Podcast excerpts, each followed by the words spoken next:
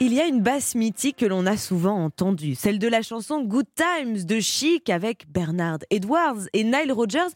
Mais saviez-vous que cette chanson est l'une des plus samplées de l'histoire? Le sampling, c'est ce principe qui consiste à prendre un bout d'un morceau ou bien une ligne de basse ici, de guitare, des voix, et puis de créer un morceau ensuite par-dessus.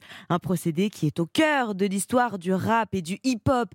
Good Times de Chic, au-delà d'avoir été le tube de l'été 79, a été samplé presque 200 fois. Et parfois, comme lorsque l'élève surpasse le maître, des chansons qui utilisent un sampling ont plus de succès que l'original. Ça a été le cas lorsque le groupe The Sugar Hills Gang a repris cette fameuse ligne de base de Good Times pour en faire une chanson sortie la même année, Good Times Rappers Delight.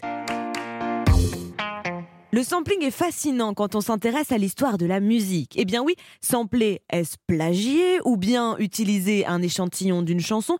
Serait-ce lui rendre hommage? Dans le cas de Good Times et Rapper's Delight, c'est encore plus compliqué, puisque le groupe n'a pas samplé en tant que tel la chanson de Chic. On parle ici plutôt de replay, car on a euh, reproduit la ligne de base, on ne l'a pas prise telle qu'elle. Mais alors qu'on pourrait penser que le groupe Chic n'ait pas été très très content d'entendre qu'on reprend la trame de l'un de leurs plus gros succès musicaux, un accord avait été trouvé à l'époque. Nile Rodgers et Bernard Edwards sont reconnus comme les auteurs du morceau.